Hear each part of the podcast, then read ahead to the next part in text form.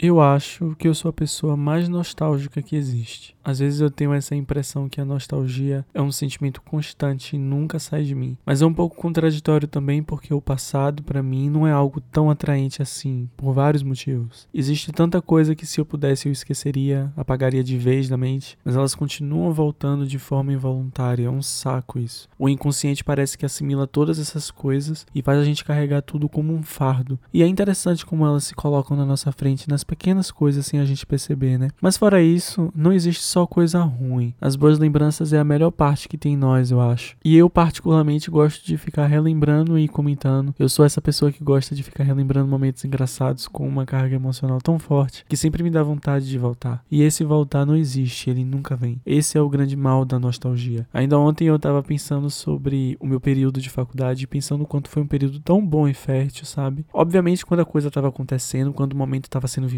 ele não me parecia tão atraente assim, porque a gente tem isso, né? A grama do vizinho é sempre mais verde, o futuro é sempre mais interessante, enfim. Mas uma coisa é certa, eu aproveitei pra caramba. E se eu pudesse voltar, aproveitaria ainda mais. De um jeito diferente, claro. Eu acho que eu poderia ter dado mais atenção a certos aspectos acadêmicos antes, que agora me parecem mais importantes. Mas tudo bem também, na época meus interesses eram outros e eu acho que percorri o caminho que tinha que percorrer. Inclusive, uma coisa legal que fiz por conta da faculdade logo nos últimos semestres foi um site, ou como a gente chama no jornalismo, uma long form, com o tema central do amor na pandemia, que tinha como pergunta principal como as pessoas estavam se relacionando naquele período. Até porque estávamos no auge da quarentena, tendo que fazer tudo à distância, então tinha essa pergunta que ficava pairando, né? Como que ficou o amor, que é algo algo tão presencial à distância. Mas explicando rapidinho para quem não sabe, uma long form seria um formato de reportagem mais extenso, aprofundado e multimídia, que geralmente ocupa apenas as plataformas digitais por conta do seu caráter amplo mesmo, que se apropria de várias linguagens para construir a narrativa. Não só o texto, né, mas a fotografia, o vídeo, o áudio, infográficos, abas interativas, enfim. Isso aqui não é uma aula. Acontece que eu fiz esse produto em grupo e, como eu expliquei, é muita coisa para ser feita. Então, cada pessoa do grupo ficou responsável por uma parte. E eu fiquei com a responsabilidade de fazer o podcast da Longform. E foi lembrando disso que eu me dei conta que foi aí que nasceu um amor por podcasts em mim. Eu já escutava e acompanhava vários outros podcasts, mas nunca tinha pensado na possibilidade de ter um. Então, com essa mudança de perspectiva, eu me coloquei nesse local de produtor, né? Alguma coisa dentro de mim acabou destravando e eu percebi que eu podia fazer aquilo e que eu gostava de fazer aquilo. Não à toa o Dor de Facão nasceu um ano e meio depois disso. Mas foi muito interessante para mim recapitular o começo de tudo, porque eu acho que fazer essa viagem, esse regresso, nos faz ter uma visão mais ampla da coisa toda, né? Nesse caso, uma visão maior do começo de uma paixão, o que é ainda mais interessante quando você percebe que eu estava falando sobre amor enquanto um amor brotava e eu nem me dava conta. As coisas dessa vida sempre nos pegam de surpresa, né? Mas enfim, a Longform está disponível por aí. Eu vou deixar o link na descrição para quem quiser dar uma olhada ou até ouvir o podcast que foi o começo de tudo isso aqui.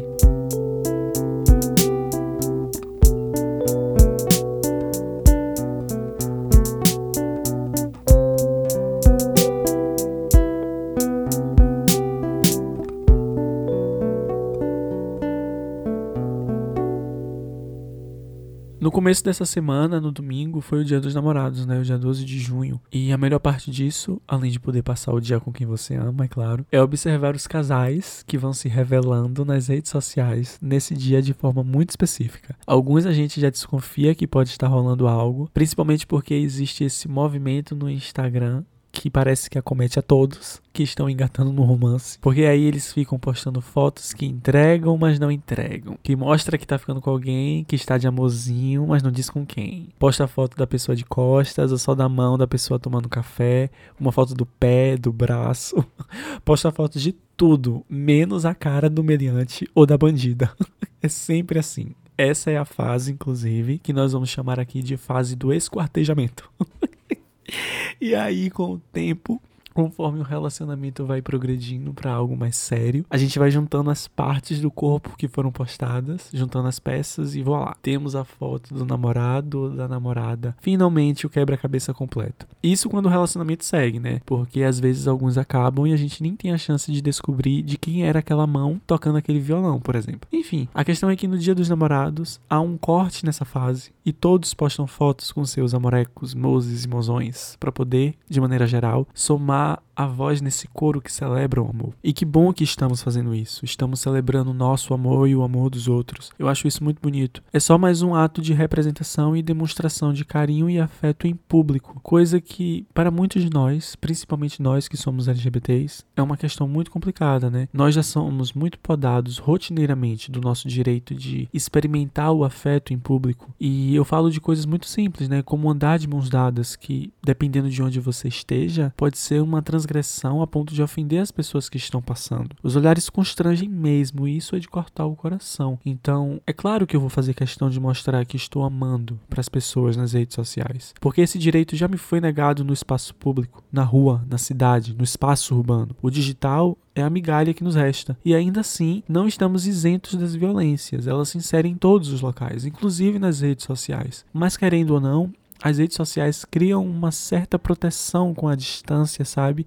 E isso faz com que eu não olhe no olho de quem me odeia, de quem me recrimina. E isso é menos assustador. Então, é por isso que eu também não concordo muito com essa coisa que eu já vi algumas pessoas falando sobre não querer postar foto no Dia dos Namorados, pois acham que isso é uma coisa que se faz mais para os outros do que para a pessoa amada em si. E de fato, o raciocínio está certíssimo. Porém, tudo na nossa vida é sempre para o outro. Pensar que nós fazemos as coisas puramente para o nosso próprio prazer é de uma inocência gigante, até porque o nosso prazer está no outro, no olhar, na percepção do outro, na observação e no fato do outro estar te percebendo e acompanhando seus movimentos. Principalmente quando colocamos os nossos atos no ambiente digital. Tudo nas redes sociais é construído pensando no outro e na reação dele em relação ao que a gente posta. Há um certo voyeurismo, sabe? Um tipo de troca e um prazer, tanto no entregar uma parte de si para um grupo de pessoas, como receber uma parte do outro. Há uma satisfação genuína nessa dança que a gente está deixando passar. E estamos tecendo críticas e mais críticas sem se dar conta que isso é quase um elemento fundamental do ser humano e que que, para ser bem sincero, ultrapassa a internet, ultrapassa as redes sociais. eu acho engraçado, eu tava até falando aqui e me ocorreu que ultimamente tudo que eu tenho falado por aqui envolve as redes sociais, né? E sempre de uma forma muito estranha, porque uma hora eu falo bem e outra hora eu falo mal. Eu acho que isso tem até a ver com a minha própria relação complicada com as redes sociais que eu tô tendo ultimamente. Mas enfim, foi só um momento de revelação que eu tive agora. Eu acho que esse tema das redes sociais, da internet, o digital, vai continuar aparecendo aqui por um longo tempo. Mas o que eu estava tentando dizer é que existe uma necessidade em nós de mostrar e de observar, de contar e de saber. É assim que se faz as relações, sabe? Então, postar ou não postar a foto com seu mozão no dia dos namorados não te faz melhor nem pior que ninguém. Bem como, na minha visão, esse também não deve ser um motivo para acreditar ou desacreditar do amor de alguém por você. Porque tem casais que brigam, né? Porque o outro não postou uma foto. Ou até menos que isso, se sentem tristes e menos amados. Eu só acho que tudo isso é uma expressão de uma certa insegurança da pessoa. Que eu, inclusive, em hipótese alguma, vou julgar. Porque insegurança não é algo que existe gratuitamente. Cabe a cada um sair para investigar de onde vem a insegurança e procurar se tratar, né? Sempre vem de alguma coisa, de algum lugar, de alguma situação. Enfim, o grande tecido que eu estou tentando costurar é o de que a demonstração de afeto é um ato seletivo, onde algumas pessoas podem e outras não. E essas foram algumas coisas que eu fiquei pensando enquanto eu via a minha timeline do Instagram lotada de casais. A outra coisa que me ocorreu, na verdade, veio até de um lugar de curiosidade mesmo, porque eu adoro histórias de como casais se conheceram e como começaram a namorar, etc. E vendo aquele tanto de gente namorando, eu ficava me perguntando justamente isso, né? Como que começou o amor entre essas pessoas, cara? Essa é até uma pergunta um pouco complicada de se fazer, porque ela assume que nós sabemos o que é o amor e quando ele começa. É uma coisa tão doida e embolada que a gente não consegue situar no espaço-tempo. E quando você percebe, já foi você foi pescado. Eu tenho meus palpites e no fundo acho até que tentar descobrir como o amor começa é uma tentativa de racionalizar a coisa e amor não pertence à razão. Clichê, eu sei.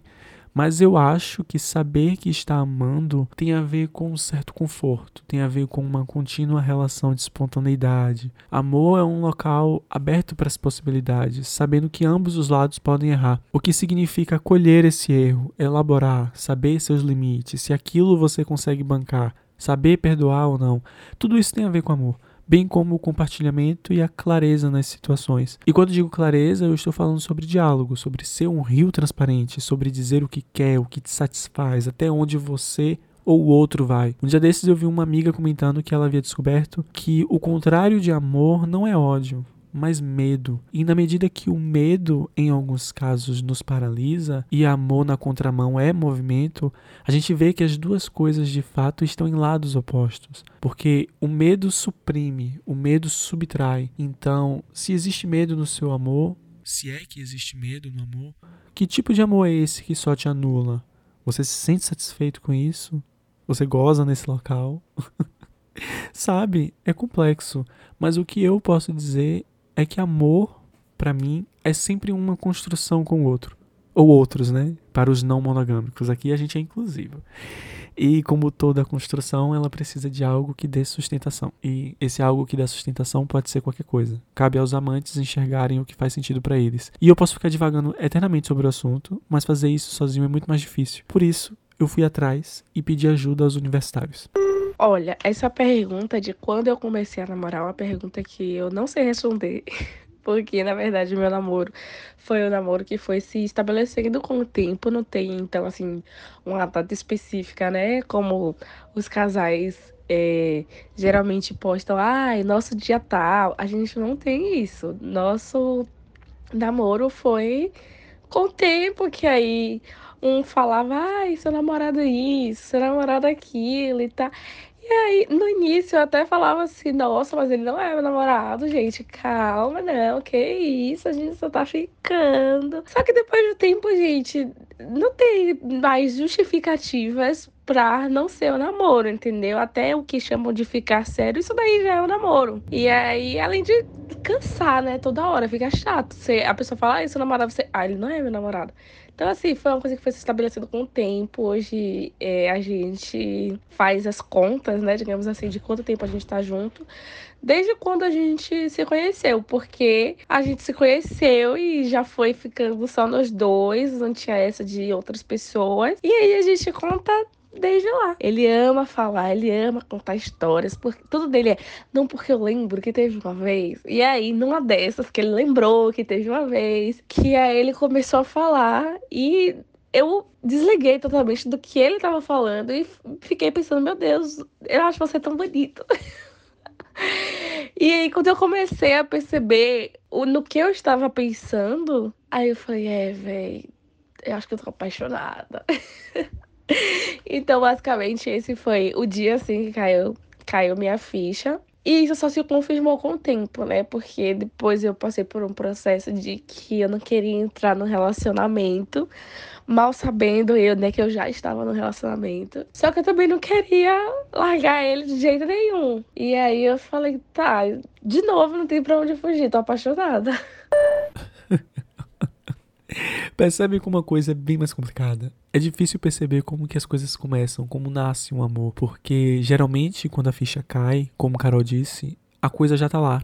E você está tão distraído vivendo que deixou escapulir. O amor bate na porta, você abre sem perguntar quem é, oferece café ainda sem conhecê-lo e só um tempo depois que se lembra de perguntar o nome. E quando ele se apresenta, ele já tá se sentindo em casa. Eu acho tão interessante isso, principalmente quando ela conta que o relacionamento deles foi indo, não houve aquelas burocracias que são sempre pedidas, né? Como, por exemplo, um pedido de namoro formal, aliança, presente, flores, chocolate, enfim. A bem da verdade é que isso tudo aí não passa de acessório, né? Excesso de romantismo. Mas eu confesso que no meu caso, eu barrei essa espontaneidade da situação e disse que só estaria namorando depois do pedido formal. Eu sei, eu sou péssimo. Mas o pedido veio, né? E também não foi com essa pompa romântica e açucarada toda. Foi normal rotineiro, uma conversa e, sinceramente, não poderia ter sido melhor. Eu já sabia que estava apaixonado, já sabia o que queria, já estava sendo construído algo ali. Foi apenas uma formalização. Então, são apenas formas diferentes. Mas o melhor lado dessa história de Carol é que Alison, o namorado dela, também decidiu me contar a versão dele da história. Eu conheci Carolina no Tinder, né? Logo quando a gente começou a conversar, eu viajei pro interior. Enquanto eu tava lá, eu pedi o número dela, quando a conversa já tinha evoluído de uma certa forma, né? Quando eu achei que seria conveniente.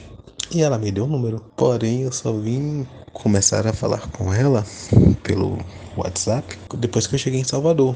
Nessa começamos a conversar diariamente A gente demorou alguns meses, cerca de dois meses, até conseguimos nos ver a primeira vez. O primeiro encontro foi aqui na minha casa, até porque a época a gente estava no meio ainda da pandemia, não que não estejamos mais, né? Mas a gente estava em um ápice onde as coisas não funcionavam e a, ainda que funcionassem, a gente não se sentia tão seguro, principalmente Carol, para frequentar. Ela veio para cá, ela veio para dormir aqui. Eu lembro que na primeira noite eu pedi uma pizza, ela tinha comprado uma garrafa de vinho. É, demorou um pouco até a gente oficializar tudo. E quando eu digo por oficializar, é pelo sentido de que apresentar os nossos amigos, a família e tudo mais. Mas eu lembro de numa situação aconteceu uma situação entre a gente e eu tava conversando com um amigo meu sobre a época, né? Ele perguntou quanto tempo eu tinha.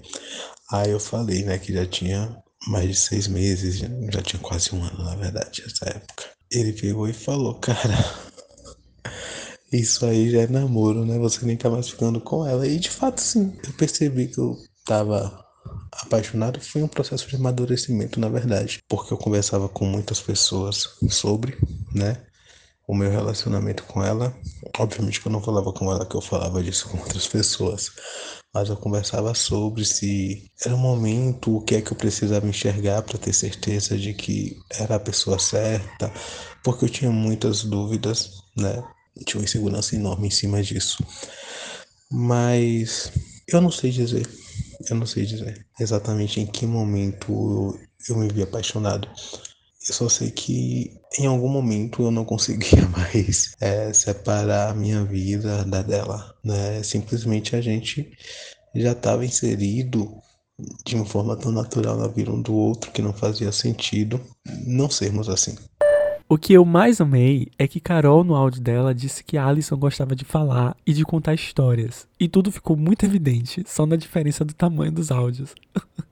Obviamente vocês estão ouvindo os áudios já editados, mas o arquivo que eu recebi de Carol tinha, sei lá, no máximo dois minutos. E o áudio que eu recebi de Alison tinha oito minutos. E é bacana tudo isso porque, vejam, mais uma vez, ele também não sabe quando se apaixonou. Acho que essa vai ser inclusive uma pergunta sem resposta por aqui. Mas deixa eu dizer uma coisa para vocês. Eu sou apaixonado por essa história e por esse casal lindo, porque eu acompanho tudo desde o comecinho. É lindo poder ver essa trajetória de tão perto. Mas não foi só por isso que eu decidi trazer eles dois aqui, porque para mim ter Carol e Alison nesse episódio é muito simbólico, porque Carol também participou daquele podcast que eu fiz para a faculdade e que me levou a querer gravar mais, a criar o Dor de Facão. Naquela época eles ainda estavam começando e se conhecendo, e Carol contou como estava sendo para ela vivenciar esse amor desabrochando num período de isolamento social. E agora os dois mais uma vez retornam para um podcast meu, dessa vez com um relacionamento já consolidado, estável, feliz, enfim. E como eu sou um grandiosíssimo boiola e o último romântico do mundo,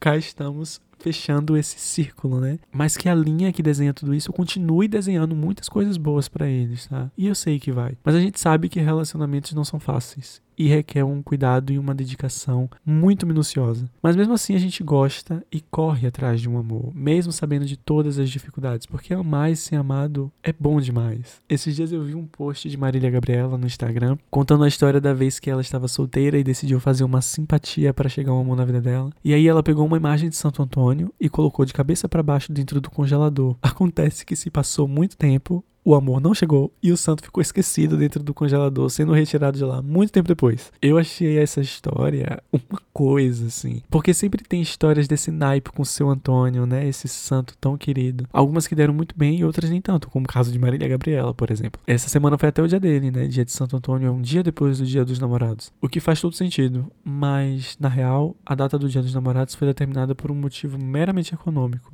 Engraçado, né? Estamos no mundo capitalista, então é óbvio. Mas o que rolou foi o seguinte: lá na década de 40, os comerciantes de São Paulo estavam enfrentando problemas com as vendas. E aí, eis que João Dória, pai do ex-governador de São Paulo, olha só, deu a ideia de decretar dia 12 de junho, o Dia dos Namorados, para se criar um motivo para movimentar o mercado. E foi escolhido o dia 12 justamente porque antecede o dia do santo casamenteiro. E parando para pensar, o que, que antecede o casamento? O namoro. Então fez-se o Dia dos Namorados um dia antes. A grande ironia disso tudo está no fato de que no dia 12 de junho é comemorado o dia do Santo Onofre, que foi um santo que jurou castidade absoluta, além de ter se isolado e vivido longe de tudo e de todos. Ou seja, né, justamente o contrário do que se celebra no Dia dos Namorados. Apenas uma infeliz coincidência, eu acho mas que mostra como as coisas do acaso são, né? E eu vi essa história por conta de alguns tweets que o Luiz Antônio Simas fez, que é um autor que eu respeito demais e tenho uma admiração gigante. Com toda certeza ele é uma das maiores referências para mim, principalmente quando se trata de cultura popular. Mas acontece que Santo Antônio não é o único a quem as pessoas religiosas e místicas recorrem quando querem saber de amor. O tarô, por exemplo, deve ser a ferramenta mais procurada, principalmente quando existe uma angústia atacando no amor, né? Recentemente eu vi no programa do Pochá uma moça contando que tinha acabado de terminar o noivado, estava muito triste e por conta de uma tia ela acabou indo numa cartomante que falou para ela que na viagem que ela ia fazer, ela ia conhecer um rapaz, um rapaz loiro e um pouco mais velho que ela. Deu até essas características desse tal rapaz, né? E de fato, no último voo que ela fez, ela conheceu esse tal rapaz loiro e um pouco mais velho e viveu uma coisa muito legal com ele. Eu fiquei de cara com essa história porque como vocês já sabem, né? Eu sou a pessoa que se espanta com muita facilidade. Mas não foi só por isso, porque eu também tenho uma relação com o tarô. E eu já tive algumas experiências legais que eu posso até contar depois. Eu tô pensando em fazer um episódio só sobre isso. Mas uma coisa que eu tenho visto acontecendo há um tempo já são algumas pessoas que tiram cartas fazendo leituras específicas pro amor para cada signo nas redes sociais. E para ser sincero, eu não dou muita bola não, por conta do que eu já falei sobre signos no episódio 12. Acho que é uma coisa muito arbitrária e generalizada a fazer dessa forma. Mas eu acho divertido essa coisa das cartas mandarem um conselho para as pessoas de cada signo. Por exemplo, tem um cartomante que eu sigo chamado Bill Lanches. Acho até que ele é bem famosinho por lá no Twitter. E ele faz previsões semanais para cada signo. Essa semana, por exemplo, o que as cartas têm a dizer para o amor é o seguinte: Começando por Ares, e aí você pode levar a leitura a partir do seu Sol. É, as cartas para Ares disseram que pode rolar um passageiro de distanciamento daquela pessoa. Isso aqui eu não gostei muito não, tá? Mas tudo bem. Para Touro, o conselho é de que seria interessante sair um pouco da rotina. Para Gêmeos, a coisa está até um pouco favorável, porque diz que as oportunidades vão começar a aparecer. Já para Câncer, há um alerta, porque vocês vão passar a pensar com a cabeça de baixo e provavelmente vai rolar uma ressaca moral. Então toma cuidado aí, tá? Para Leão, saiu até um questionamento interessante, que foi o seguinte: será se você não está querendo agradar demais? O que é até um pouco contraditório assim, né? Leão querendo agradar o outro demais, não a si mesmo. Não sei. Pensar sobre isso aí, hein, leoninos, meus queridos. Já para a Virgem, os dias de glória, né? Porque vocês serão valorizados. Vão começar a tratar vocês como a estrela que vocês são. Já para Libra vem um conselho bem direto, que é o seguinte: seja romântico, mas não grudento demais. Agora, para Escorpião, meus amores, o que saiu para vocês foi um lindo nada. Porque vocês estão num período sossegado, sem drama, só sombra e água fresca. E para o melhor signo do zodíaco, é claro, Sagitário, saiu também uma coisa bem específica que me deixou curioso até. Disse que uma conversa que nós estamos deixando para depois finalmente vai acontecer. Enfim, né? Vamos ver que segredo é esse aí que vai se revelar à meia-noite. Já para os capricornianos, a carta disse que você vai conseguir muita coisa com o seu charme, então se joga. E aí agora vem a escória do mapa, né? Aquário, o mais temido dos signos. As cartas deram um conselho bem direto, avisando para não deixar o nervosismo atrapalhar vocês, então fica de olho. Para os piscianos, a previsão é que vai rolar algumas mudanças rápidas e intensas, mas não será nada terrível, porque serão apenas algumas informações chegando. E é isso. Eu acho até que eu acabei de inaugurar um quadro novo, onde eu vou ler as previsões do tarô da semana ou do mês para cada signo. O nome do quadro vai ser Dor de Cartada. que desgraça, meu Deus do céu, podre demais. Mas seria mais legal se eu soubesse fazer isso sozinho, né? A leitura de cartas. Porque aí seria uma coisa exclusiva do Dor de Facão. Mas eu não sei. Quem sabe, né? Algum dia eu não aprendo. Quem quiser me ajudar nessa empreitada, eu tô aceitando doações daquele livro Young e Tarot para me ajudar a começar esses estudos. Vamos ver. Mais brincadeiras à parte, a gente sabe que Essas previsões são todas baseadas na leitura de signos, não é uma coisa assertiva e nem recomendo ficar baseando sua vida nessas leituras gerais. O osso do amor, o osso do relacionamento, se faz na experiência em si. E se a gente tiver que receber conselhos sobre, que seja a partir de pessoas que estão de fato vivendo aquilo, sabe? Eu acho que é muito mais proveitoso. Então, vamos lá para essa pergunta complexa, né? Porque se relacionar em si já é bem complexo. Dois universos ocupando o mesmo espaço, várias questões entre eles, né? Questões individuais, questões que se tornam compartilhadas, né? Não tem como. Então eu acho que além de carinho, respeito, né?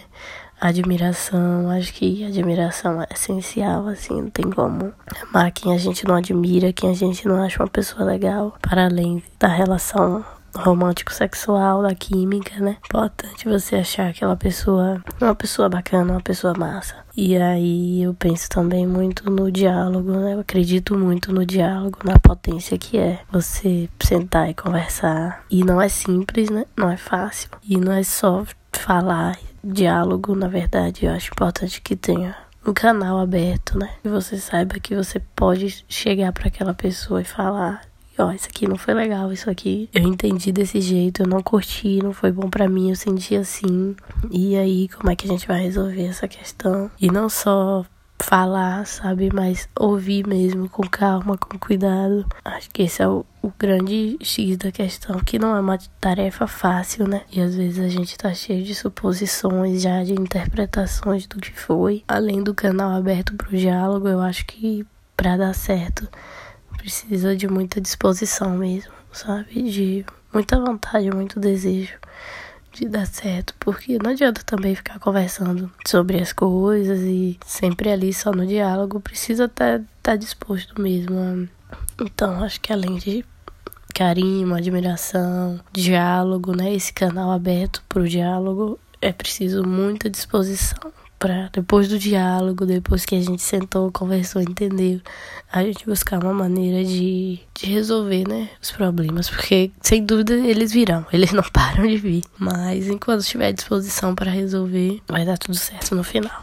Pois é, eu concordo demais com Maísa minha amiga, um amor de pessoa. E a voz dela é uma delícia, né? Eu adoro ficar ouvindo. E na minha humilde opinião, ela tem toda a razão. Principalmente quando fala sobre disposição, sobre querer. Porque o sentimento por si só, eu acho que não sustenta um relacionamento se você não estiver disposto a sustentá-lo. Eu acho, inclusive, que é por isso que muitos relacionamentos acabam ficando confusos e a pessoa fica meio perdida sem saber para onde ir. Porque o sentimento tá ali, mas a vontade de sustentar aquilo não. E é paradoxal assim mesmo, contraditório, confuso. Nem sempre as coisas são tão preto preto no branco como a gente quer que seja. Cabe a nós saber identificar essas coisas e tentar resolver como a gente acha melhor. Mas essa é a grande roda do amor mesmo, não é? Porque esse é um assunto tão batido, tão clichê, todo mundo fala sobre, todo mundo quer arrancar o seu pedaço. A própria poesia, eu acho que já tirou até a última gota desse assunto. Mas o que eu mais gosto é que sempre tem mais um pouco para espremer. E é isso que a gente faz, né? A gente vai torcendo até o talo para tirar um pouquinho de arte. E na música é a mesma coisa. Eu poderia até fazer uma playlist com as melhores e mais românticas que eu gosto.